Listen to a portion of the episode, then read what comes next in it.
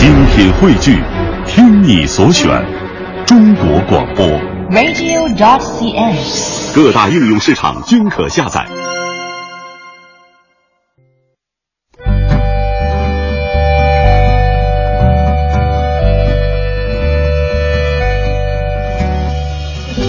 讲述看不见的心灵故事，记录几代人的情感春秋。周一至周五二十一点，我们和您一起重温那些年。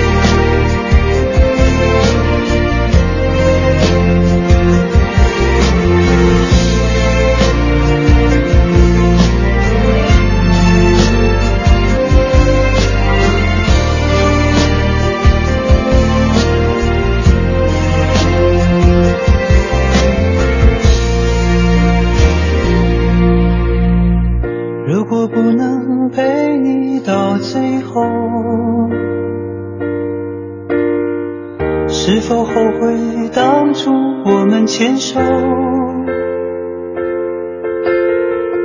如果当初没能遇见你，现在的我在哪里逗留？所有的爱都是冒险，那就心甘情愿等待我们一生中所有悬念。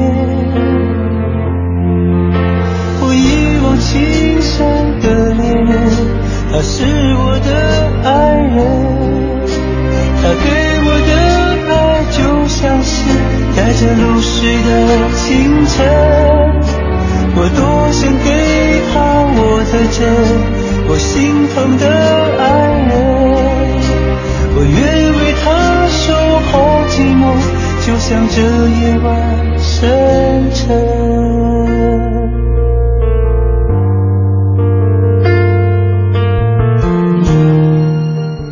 那些年，记录中国人的情感春秋。大家好，我是小婷。一九八一年，《市场报》刊登了新中国第一则征婚启事，在全国引起了巨大的反响。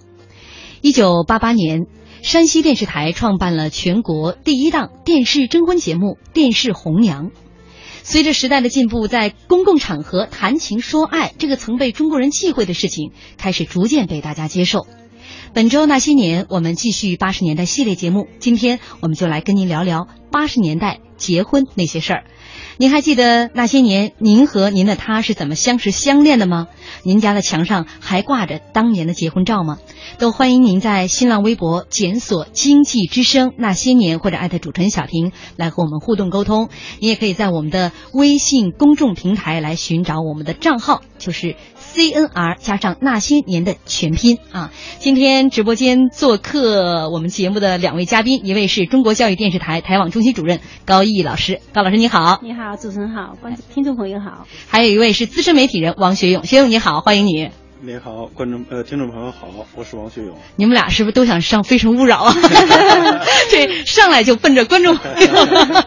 今天咱们说相亲嘛，哈，呃，开场我也介绍了这个一九八一年这个报纸上新中国的第一位征婚人，他叫丁乃军。嗯，这个人呢，当时他已经年近四十了，因为之前被划为右派，成分不好。找不到对象。对，嗯改革开放以后呢，这个虽然是这个这帽子被摘掉了，但年龄也大了，对象不好找啊。他一九八零年年底的时候，就看到人民日报上那个广告的时候，突发奇想，我能不能给自己登一个广告？嗯所以他就在报纸上，他就打电话说他想登一则征婚启事。当时人民日报这个接到他的这个电话呀，呃也很挠头，说新中国还没有哪一家报纸敢给个人登征婚启事呢。但是就在一九八一年一月八号，呃，我们刚才说的这个市场报。第一次刊登了个人的征婚启事，而且说这个征婚启事登完以后啊，收到了好多信，他最后也和一位吉林的姑娘喜结良缘。嗯，所以登征婚启事还是有用的。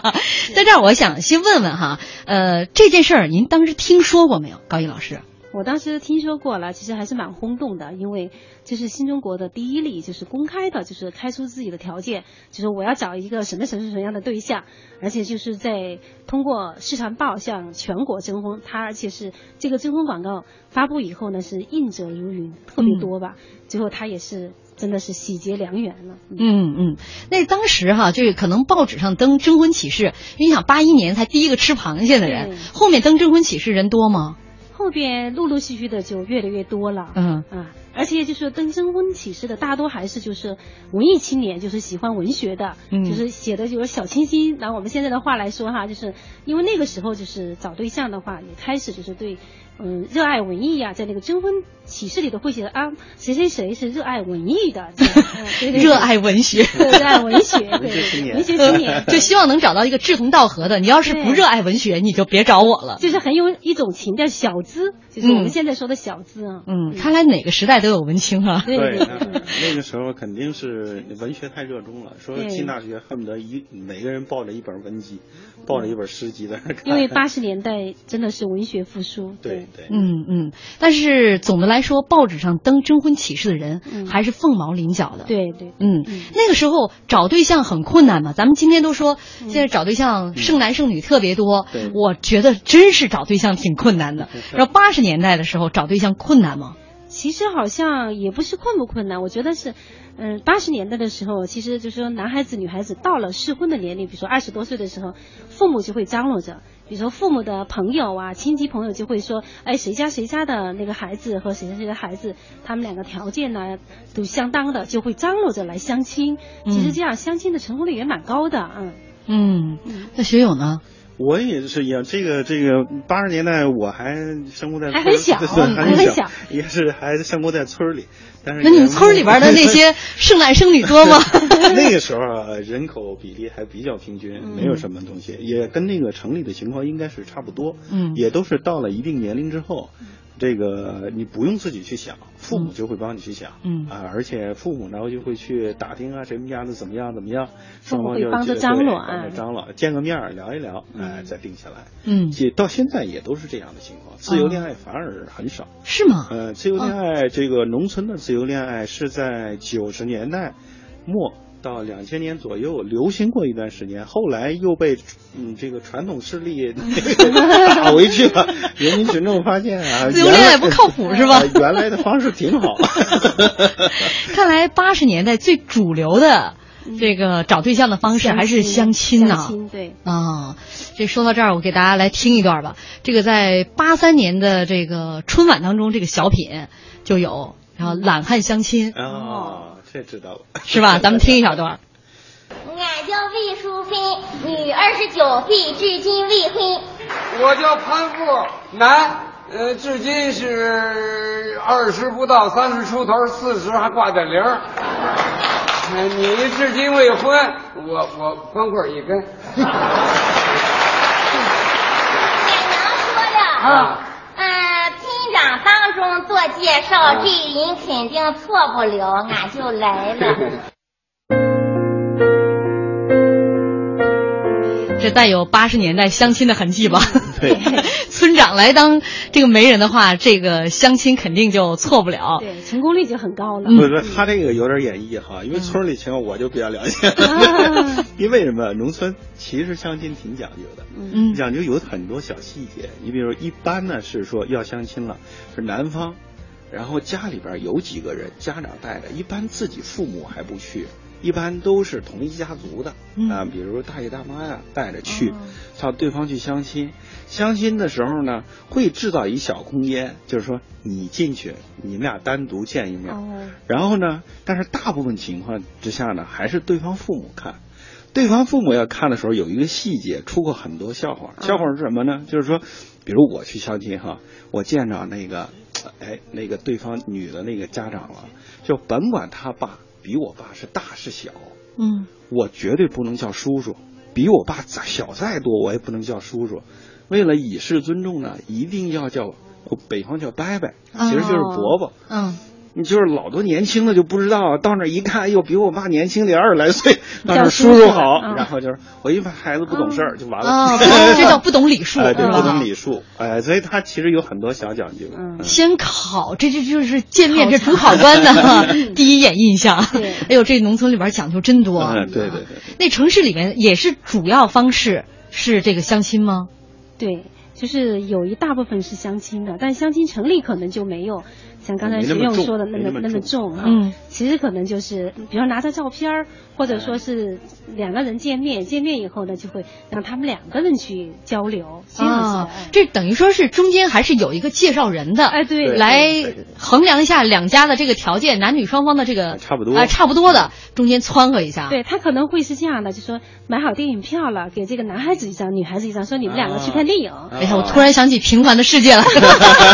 好，这里是中央人民广播电台经济之声《那些年》，本周《那些年》，我们回忆八十年代结婚那些事儿。广告之后见。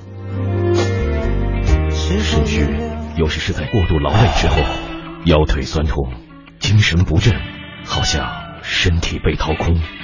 是不是肾透支了？想把肾透支的补起来，汇仁肾宝片，二十二味中药，温阳补肾，扶正固本。肾透支了，试试肾宝片，把肾透支的补起来。他好，我也好。咨询电话：四零零幺零四八八八八，四零零幺零四八八八八。这是一首豪放的歌，大河奔流，波澜壮阔，百折不挠，不畏阻隔。这是一首温柔的歌，小溪潺潺，温和清澈，润物无声，滋润稻禾。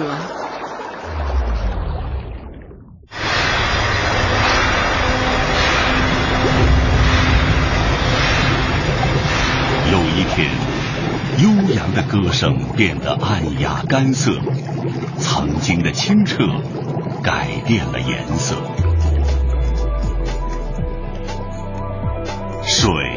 是一首最美丽的歌，责备万物，延续生命，绵延千里，生机勃勃。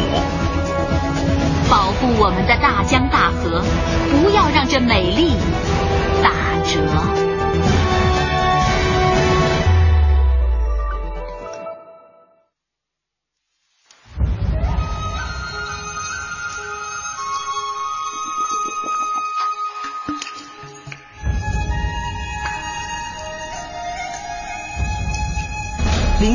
你我成长，中央人民广播电台经济之声。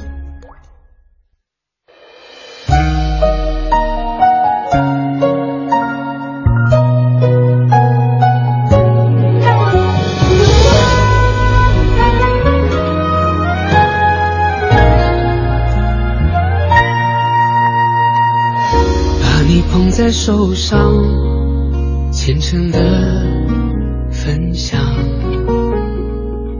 剪下一段烛光，将经纶点亮。不求荡气回肠，只求爱一场，爱到最后受了伤，哭得好绝望。我用尽一生一来将你供养，只期盼你停住流转的目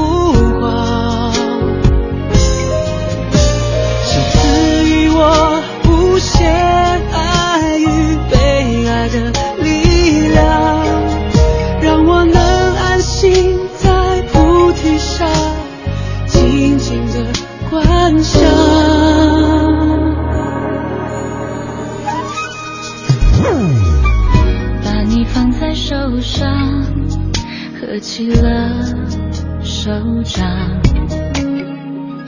默默祈求上苍指引我方向。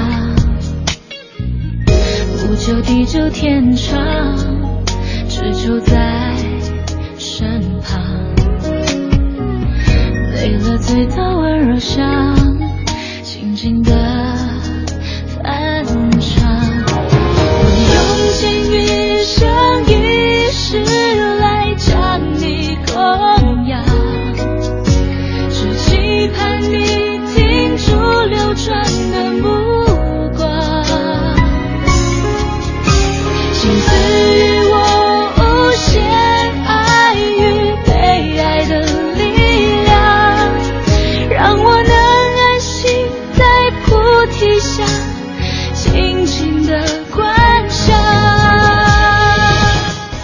欢迎大家继续锁定收听中央人民广播电台经济之声《那些年》，本周《那些年》怀念八十年代系列。今天晚上我们一起来说一说结婚那些事儿，也欢迎您在新浪微博检索“经济之声那些年”或者艾特主持人小婷。你也可以在我们的微信公众平台来寻找我们的账号 CNR 加上那些年的全拼，说一说当年哈、你和你心中的那个他是如何相知相恋的。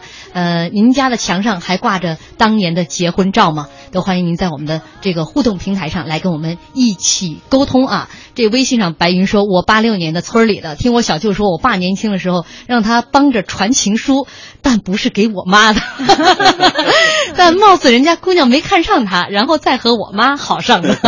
当年鸿雁传书啊，也是求爱的一种方式。对，嗯，就是我觉得可能在大学里头这种更普遍的，比如说女生要是看上男生了，或者男生看上女生了，就会写一封信，就偷偷的搁在一本书里，就是还给这个男同学，或者说是借书给谁的那样子的，会有的啊。对，八十年代前两天、前几天不是孩子的呃诞辰也是忌日，然后看孩子的那个故事里边，孩子给他几任女朋友写过很多很漂亮的诗，哦因为他有四位女朋友嘛，嗯最嗯最最经典的一首叫《四姐妹》，嗯叫荒凉的山岗上站着四姐妹，嗯所有的风只为她们吹，嗯然后是所有的日子只为她们破碎，嗯，然后这种一听你就醉了，是吧？那个八十年代都是这太个。文学了。然后这个九十年代，我是九十年代中期上大学。关于这个什么这个传情书这事儿，我有一经典故事。嗯，九十年代的校园里面还残存着几个苟延残喘的诗人。你知道，我上大学的时候，我们班有一诗人，然后这个，然后还有另外一个人，我跟他叫操人。这个操人呢，然后看上了一个低年级的中文系的女生，就就说怎么办？写情书，在那写了一页纸，写了一页纸，这个诗被诗人看到了，诗人就拿过来说：“你这不行啊。”就完全打动不了人，然后字儿太少，我说 说那怎么办？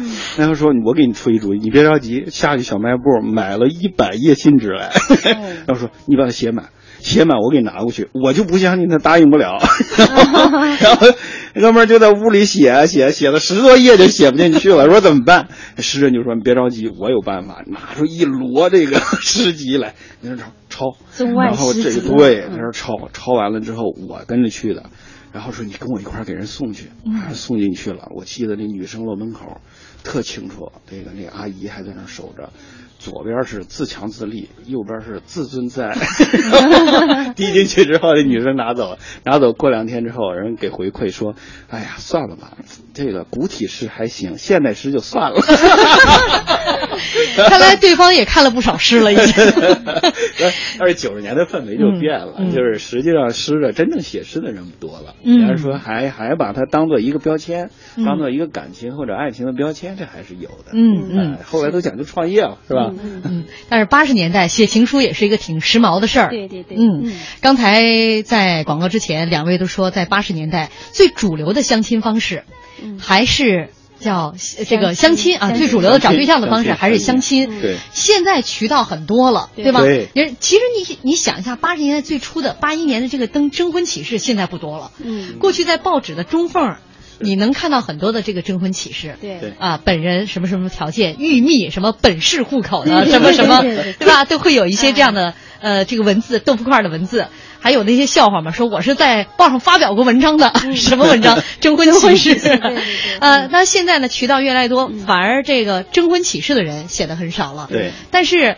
我们直播间两位嘉宾在广告间隙跟我透露一下，他们两个都是自由恋爱的，这个应该也是八十年代比较主流的一种方式吧？因为其实嗯，在八十年代上大大学校园里头，其实谈恋爱的是越来越多了。虽然学校那个时候好像也也没有说啊、就是你可以谈恋爱或者什么的，但是其实同学之间也开始谈恋爱了，所以、自由恋爱，我觉得在大学生。这一代还是很多的，嗯大多数的大学生还是靠自由恋爱的。但是后来可能毕业以后呢，就是能不能成，那就是另外一回事儿了。嗯最后是不是也有可能又走上了相亲的这个道，也是有的。对他这个恋爱要产生啊，我觉得必须制制造场合，嗯是要么是仪式，要么场合。你像那个在欧洲呢，比如说这个英国啊或者美国，它传统上都有一个叫社交季，在西欧国家，社交季就是什么呀？这些女嗯专门来孩就去相亲对，其实就是去使劲的表现自己，嗯然后找到自己心仪的另一半。嗯以前我们这儿没有，所以这大学制度绝对是人类的最佳发明。主要就是现在有大家谈恋爱的场所对有共同年龄就这么一段，嗯人生最美好的一段时间，大家呢又相对来说的和社会背景嗯剥离，他可以非常自由的交往。嗯就是你脱离开这个环境，然后其他就没有了。所以说我告诉你，在线教育绝对不能搞，我 其影响实那个人类发展。其实八十年代也有的，那个时候有很多的联谊会、联谊活动，也哎是你刚才说的这个，是它也是一种社交，就是青年男女在一起交流，互相就是寻找伴侣的一个机会，对对对对嗯是有的。嗯，可是我记得那个时候好像经常去那个部队去搞联谊活动的，挺多的。也是，其实也是另外一种形式的相亲。对对对，一样，我们现在这个搞在线那个相亲不一样嘛，嗯在线匹配，嗯说说白了就是那个。对，现在还有是网上啊，各种呢都对。电视节目。其实，在八八年，我在一开场介介绍了，一九八八年山西电视台就搞了一个嗯。叫《电视红娘》这档节目。当时他们花了三个月去宣传，都没有一个人来应征，说走到电视上来自我推销，我想找一个什么什么的人。说三个月以后，终于有一个人怯生生的打来电话，嗯。然后说说说应征一下吧，就这个工作人员就问他说：“你们家几口人？”里边哆哆嗦嗦的，我们家两头猪，三头牛。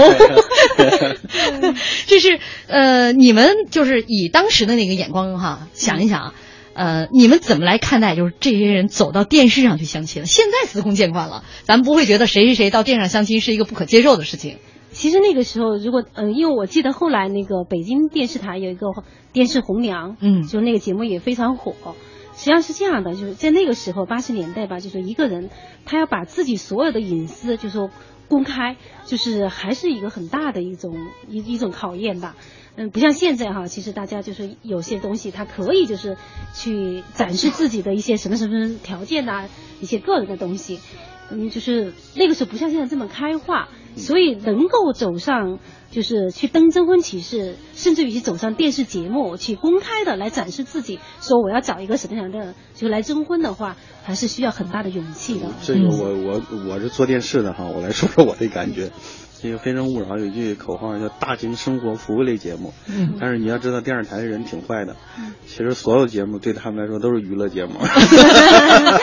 就是后来呢，就是说这个但是你想想，三十年前，三十年前那是真是生活服务类，对对对哎就真是为大家来解决对象帮问题的想帮人民群众解决点问题，而且那个是非常严肃的，啊非常严肃它娱乐的成分我觉得很很少，嗯很少。那就说明什么呀？你这个当后来它真正变成一个娱乐节目的时候，无论参与者、制作者，所有的人其实是以办娱乐的心态在看这件事情的。嗯当你心态放松之后，也就无所谓了嘛，怎么表现都无所谓了，是吧？嗯，但是那个时候，无论是登到报纸上，还是走到电视上，都是非常明确的来说出自己的对另外一半的要求，嗯对吧？对对我想找一个什么样的人？对。那在比如八十年代啊，什么样条件的对象最抢手？就是他具备了哪些条件？我觉得可能前八十年代前半期的话，应该是比如说一些军人，嗯，还有就是国家的一些嗯干部啊，就工作公职人员公职人员对对。但是到可能到后半期的话，我觉得就是大学生、知识分子、大学教授、老师啊什么的，就越来越受就是那种欢迎了，应该是这样的。它和社会变迁可能也有关系。对对对对哎对对嗯，因为比如说像文学青年，嗯，就是属于比较受欢迎的，对。啊。然后因为八十年代开始出现了万元户了，嗯。啊，这个过去的你想嫁妆都都都要求不一样，对对对，对，最开始的时候，我觉得是好像说三转一响，那个就是。嫁妆，嗯或者说是给男方就结婚的时候要置办的一些东西哈。对对然后就是什么手表啊、自行车、缝纫机，再加上音响啊。但后来什么万元户啊或者什么的就变了，三大件、彩电、冰箱、洗衣机等等的，是就物质上的追求就越来越高级了啊。嗯嗯，那个时候您您我知道您在上海啊、嗯啊，上海姑娘在择偶方面我有什么特殊的要求？我记得当时好像是有一个报道吧，就说上海的一个高价姑娘，嗯就她要征婚，她开出的条件是什么？就是海陆空，嗯什么意思？海陆空就说一定要有海外关系。然后还有陆呢，其实实际是落啊，就是改革开放以后，就是拨乱反正就落实政策的一些干部，那就嗯很有，就是条件很好。对还有就空的，就是有空房子，要这样的，就是就就要找这样的条件的。所以就是当时就说是报纸上还专门对这个进行一些报道，就是有一些讨论吧，嗯就是高价姑娘开出的高价的征婚的条件。嗯哎呦，这哥今天就优质男是吧？嗯 对对对对看来 这问题讨论好几十年了。对对对对对亘古未变啊，一一直都是这样的身份。对。背景。背景，然后财富，对。是不是？对？然后你看这一说到，其中有一个海外关系，嗯，这是以往啊，在八十年代以前是很多人背负的一个十字架，很忌讳的，很害怕的。对，但是在八十年代以后，嗯。就变成了一个香饽香饽了，对。啊嗯，成为找对象一个特别有力的砝码。对，所以这也引出这八十年代这不是出国潮嘛，出国潮。啊，留学潮。是啊，所以那时候连找对象，如果能沾上家里边有海外关系的啊，都会比较抢手一些对啊。而且那个时候，过去我们对长相，这个八十年代以前对长相总不敢提到明面上，嗯，八十年代以后似乎对长相也敢提出来了。对，我觉得那个时候好像没有谁说我要找什么什么什么样的。啊，长相身高多少，然后一定要怎么怎么的，很帅呀、男的帅，女的漂亮啊什么的对对，好像不像现在这样的，就我就公开开出我说，男的身高一米八零，一米八零以下的可能都是残废了。你不要你不要看我，好吧，这个话题我们一会儿我会放一小段儿这个广告之后啊，我们找一个机会放一段我准备的这个录音，咱们从那里边找答案。呃，微博上有朋友在说呢，说现在啊，其实好多报纸中间那个竖框里边中缝里边儿还是有征婚广告，只不过我们没有注意罢了。呃，但是有朋友说，报纸缝儿中间的那个征婚好多是假的、嗯啊。现在确实，过去那信息很多都水分还比较少、嗯啊。这个现在这个水分也比较多了。哎我这个我给你透了点秘密。咱们这个哎，秘密这我们广告之后来跟大家来分享啊。这里是中央人民广播电台经济之声那些年，本周那些年啊、今天我们会来跟大家呃一起来回忆八十年代结婚那些事儿。我们广告之后见。交通银行提醒您关注央广财经评论。希望让世界充满活力，创新把一切变得简单，支持助梦想提前到来。交通银行，您的财富管理银行。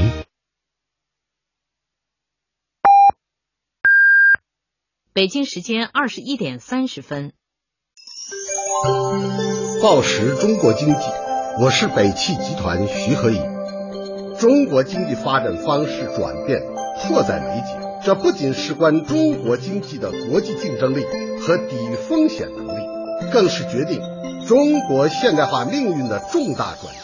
这是历史赋予我们的使命。报时中国经济。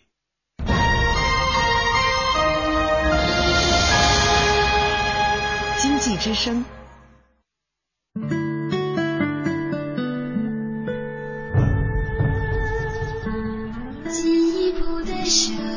中央人民广播电台经济之声。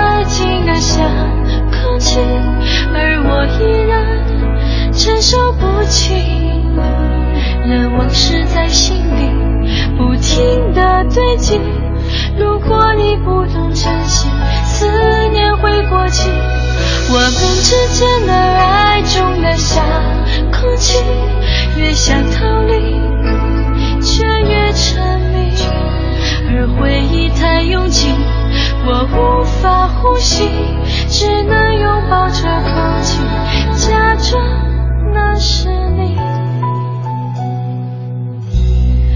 不曾。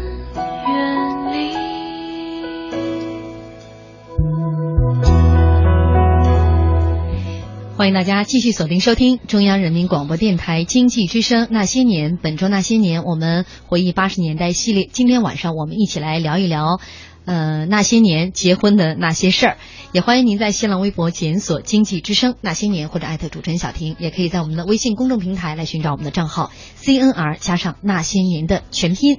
在微博上有朋友啊，山东小个子说我是八八年毕业的，之后也相过亲，没成。现在的媳妇儿必须是自己勾搭的。家里现在放着三套婚纱照，分别是结婚前、十周年、二十年照的。其中十年那一套里边有儿子，我们说好了，每十年都要照一套，这还很有纪念意义，很浪漫哈。嗯。还有朋友在跟我们说，这个水娃的妈妈说，我爸妈都是六零后，自由恋爱。我妈不顾家人反对，不顾我爸爸家的穷啊贫穷啊，义无反顾的嫁给了他，有了我，所以我妈妈就特别支持我自由恋爱，自己谈对象。所以我都奔三的人了，没相过亲。呃，还有朋友在说啊，这个听听音乐说，其实现在年轻人找对象，经人介绍的还是大多数，对，只不过是形式变了。是，大部分是介绍人把双方的基本情况和联系方式交给这个这个交给或者介绍给双方，嗯。由年轻人自己决定是否联系和交往。对啊。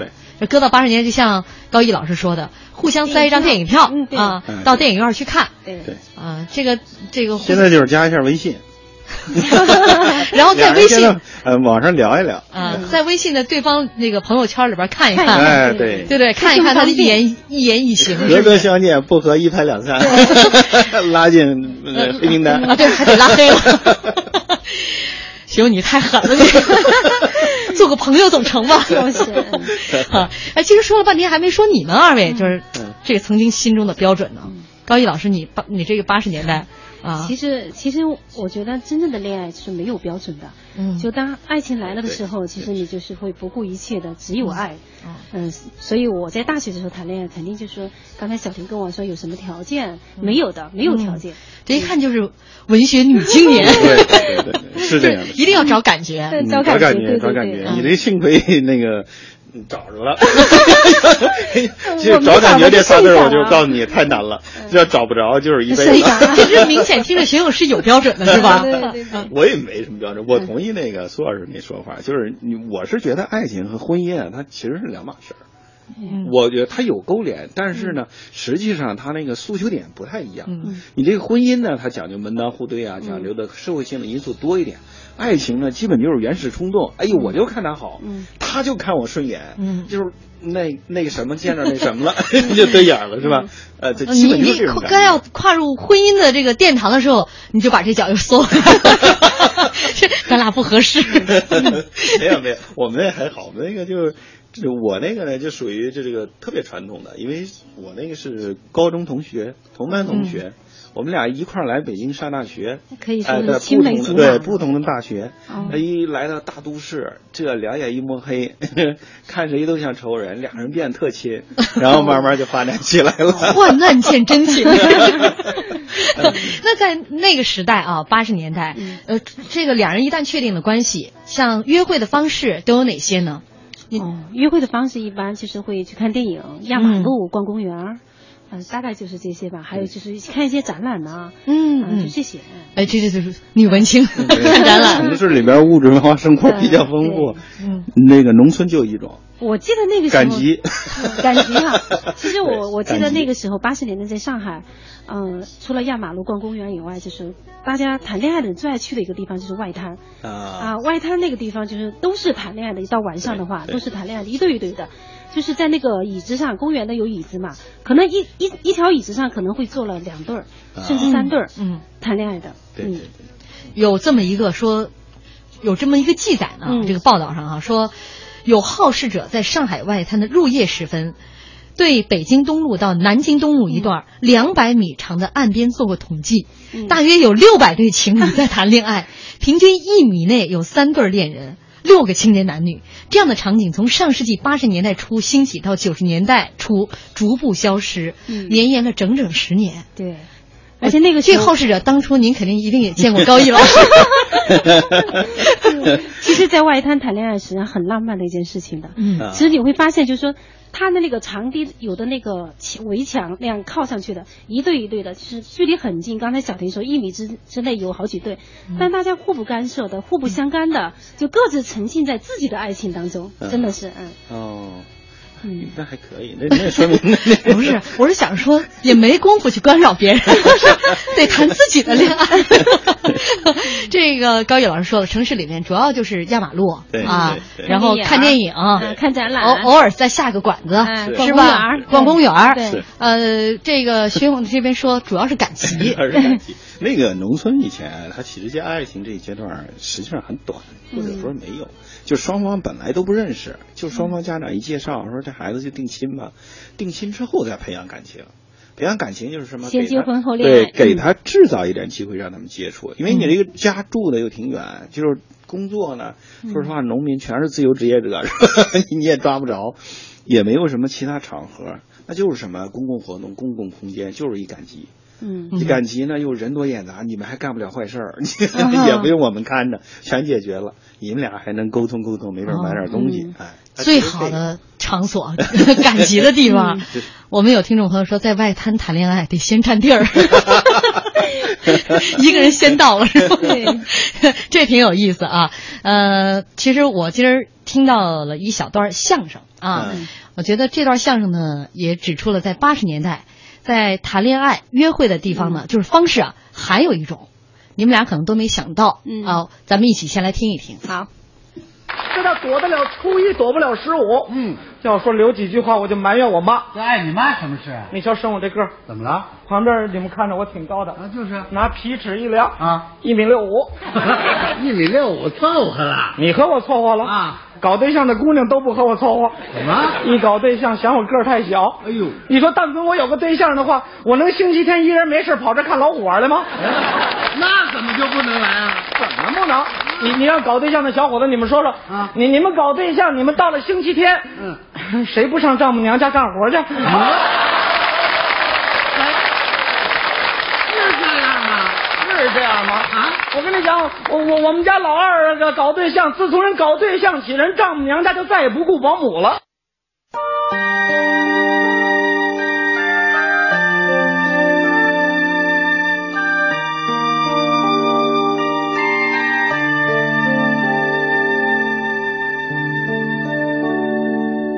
爱人，我们依旧为这些年一直有你陪，你受了很多罪，一路随我很累。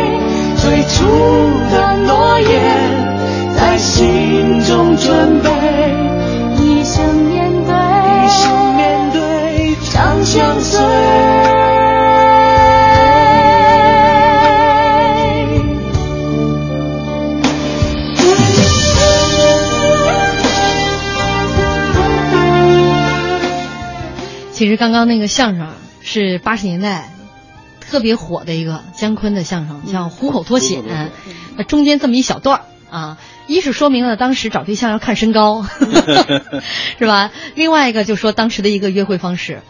那时候八十年代一周就休一天，星期天是吧？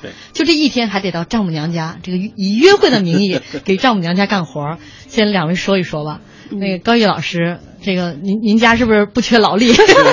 然后学友是不是得经常去干活儿？那时候还不用。啊，就后来呢？后来的话也还好。后来因为什么呀？我们这个。家不在北京，这个家不在北京的，然后我们生活在北京，所以说你去的就比较少。你看这一说就侥幸，哎呀，侥幸。说那你等一回去吧，哎呦，全拿你当那个什么当贵宾啊，当当贵宾回来的，说说赶紧回来休息两天，好容易回家一趟，全得伺候你。又赶上呢，我那个老岳母呢，真是人特好，就是就是你你恨不得就是你都不用动，然后来的人你都不用动，他把活都干了。我所以，我比较幸运，呃，我比较幸运。其实丈母娘对那个女婿真的还是那是真疼，真疼的，很心疼的，不会让他干多少活。那电视剧里边演的都是女婿上门干活，你看大民的幸福生活，然后那个像这个平凡的世界里边吧，啊也有，是不是啊？就是编剧都是男的，你知道吗？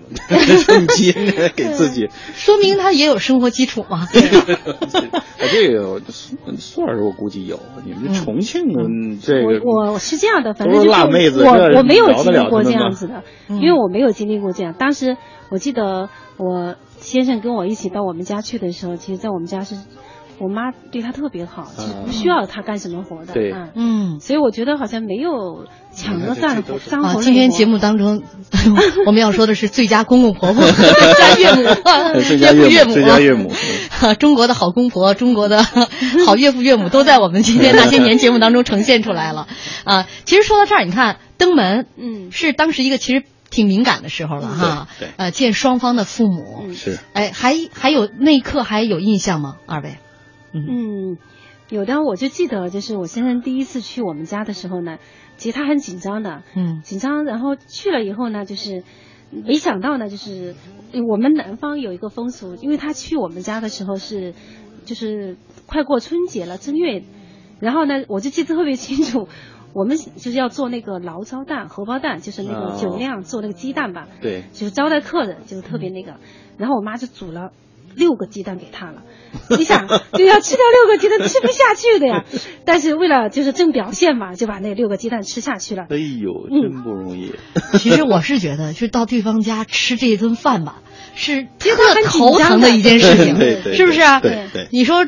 吃的特少吧，吃不饱。嗯，然后就怕对方给你盛的特别多，有些菜又不是你爱吃的，尤其女孩子，可能对方父母无意中给你加一块肥肉，嗯，可是你实在吃不了肥肉，嗯，浪费了吧，就是怕给人留下印象不好。对啊，这个吃饭是一件很很挠头的事情，很挠头是因为这个。我就记得特别清楚，我第一次就是去我先生他们家，就是去他姥姥家，就是在北京嘛。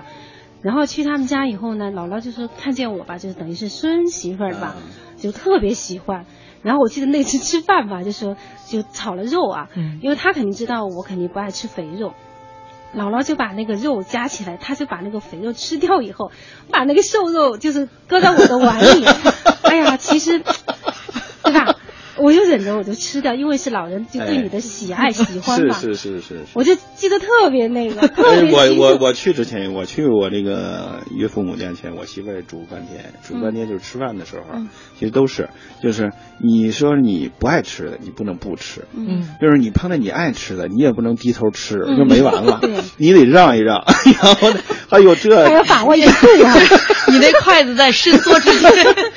不是，就是弹簧手还不行。几度春秋啊！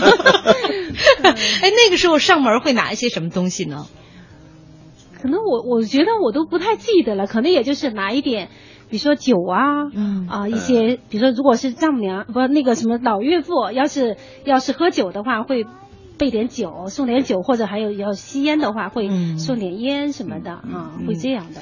这好像多少年也没什么变化，没什么变化。那那必须说点有变化的。八十年代和现在完全不同的。嗯，就比如说在八十年代结婚，他是需要写结婚申请的。要是去开介绍信的，对，要开介绍信，嗯，然后先要给单位写一个申请。这个申请大概是一个什么格式、什么内容？就是其实也很简单哈、就是说，嗯，你我怎么怎么申请和谁谁谁要结婚了，请什么什么批准，然后单位可能就来个同意，盖个章，你就去，还要给你开个介绍信。你没有介绍信是绝对登不了记的，嗯。因为我就记得当年就是我结婚的时候，那个时候就是单位开介绍信，我开了介绍信了，然后呢，我先生他们，嗯他们单位就不给开介绍信，为什么呢？就是他没有到二十五周岁，就是晚婚嘛，嗯因为不到二十影响了晚那个单位婚的经济，哎，对对对，就不给开。后来我记得是在史家胡同，我们去登记，就到那街道，说怎么办呢？不给开。那个史家胡同那个阿姨特别好，说那你这样，你去找那个东城民政局有个谁谁谁，我们就跑到那儿去了。那个民政局的有一个，我记得是一个女的女同志吧，就告诉我们，那没关系啊，你回去，嗯，让你们那个单位开一个，为什么不给你开介绍信的证明吧？啊，然后然后我们就回去了回去就让那个单位开一个说啊，谁谁谁是我单位的职工，婚姻状况未婚，因为他不符合我们单单位晚婚的那个年龄，所以不予开那个结婚证明。第二天我们拿着这个证明去就过了。太狠了，连连不开都得有一个为什么，是吧？对，这个介绍信，然后其实那个时候就是属于结婚绝不是一件私事，是。对你要结婚了，全单位人都知道，因为你必须要去开这个介绍信啊。你没有介绍信是绝对就是拿不了拿不出那个结婚证的，结不了婚的，包括你还要去去婚检呐、所有的都需要单位的介绍信。嗯。那说明你这身份，你身份呢，就是你不能既是你自造假的己的，也是你家庭的，也是你单位的，还是国家的。对 对对。现在就慢慢剥离掉了，就是这个介绍信直到二零零三年才正式取消，这个真不知道，这个。对。都不知道啊。没想到这么晚。那你结婚的时候是不用开介绍信哎。呃，我结婚的比较晚，我是零五年、零六年结的，哦你看啊，躲过了这一遭。对，躲过了一节，嗯。然后对人民群众保密了。当时的那个结婚证儿跟现在也不太一样哈。嗯，我记得那个结婚证，反正我那个结婚证呢，还是是有一个证的，嗯。就是一个大红本儿，挺大的一个也是本儿了，因为在之前好像是一张纸，跟哎奖状一样的。对，我有我也知道，就是我周围旁边的朋友，他们有就是一张纸，特别简单的一张纸，就是结婚证那样子的。嗯，嗯，就你们那上面有照片了吗？有照片。过去因为结婚证上好像是没有照片的。啊，有我我那个结婚证是有照片的，然后是中华人民共和国什么什么什么什么的，就是挺正式、很严肃的一个那个东西，挺好啊的。，是黑白的还是彩色的呢？是彩色的照片了。照片都彩色的了是彩。哦，是黑白的照片啊，黑白的照片，结婚照是两个人拍的照片是黑白的，嗯，所以我在想，还还还还挺奇怪的，是黑白的。挺奇怪的。我因为我今天看资料说，八十年代的那个那个结婚证上面虽然到了后期开始有照片了，嗯对这但是这个照片呢是黑白的啊啊，这是黑白啊，然后在八十年代后期呢，也开始流行一件事情，就是哎对，大家定下来要结婚的时时候呢，就有人过去有结婚照，就是两个人一起的结婚照，然后再到后来开始有婚纱照了。我不知道高毅老师，您选择的是那种传统的两个人。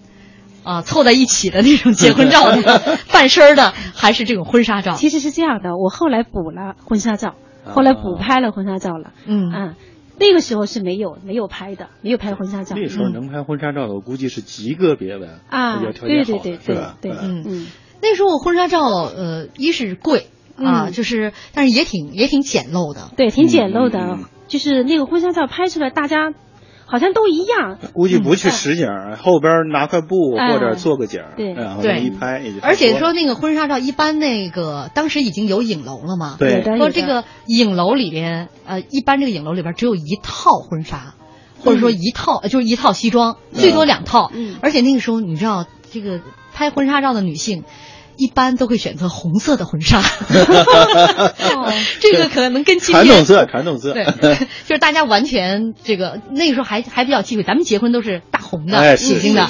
然后呢又想赶一下这个西方的时髦，穿这个婚纱，对对。而那个婚纱还很保守，嗯，都是那个高领的、嗯长袖的啊。直到后来慢慢慢慢开始演变之后呢，说有一些低领的，但低领的胸前也都全部是纱啊，遮得很严实。然后再到之前呢，就是还有这个什么全身照啊什么的，呃，曾经家里边都有一度就是专门。那个大墙上，就是卧室那个墙上，一定是这个结婚照。结婚照，是对是是对对啊，二位家里边还都挂着吗？嗯，没有。哎，我曾经挂过，确实我曾经挂过。现在换什么了？曾经挂结婚照的地方，现在换成什么了？挂了一块白的，就是对未来美好的无限憧憬啊！画什么都行。你还有什么想法？呃，涛声依旧说，可别提吃鸡蛋了。我第一次去老丈人家，就是给我煮了八个糖水鹅蛋。哦，满满一小盆呢，不吃还不行，撑得我一天都没有胃口，说话打嗝，都是那个味儿啊。呃，还有一位朋友天，他说我三十岁了，相亲好多次，没一次成功过，你们能帮帮忙吗？哎呀，这个实在是我们也不是大型生活服务类节目，对呀。不是，刚才其实，在广告之前。呃，学勇说过他是做电视的，还说到这个相亲节目什么有一些小秘密。没有，不是相亲节目，我是知道那个婚恋网站啊。我听到一个数据还挺惊人的，就现在婚恋网站里边，就是很多人都去登记。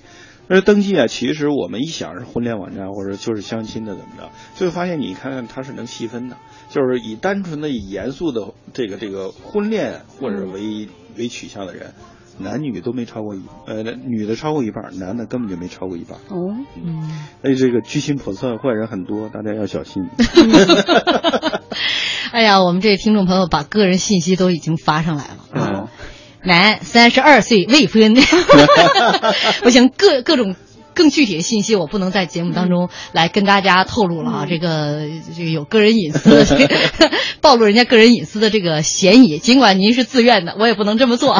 对，呃，这个说到今天的这个八十年代的婚恋啊，时间也只能到此就打住了。呃，差不多说到了。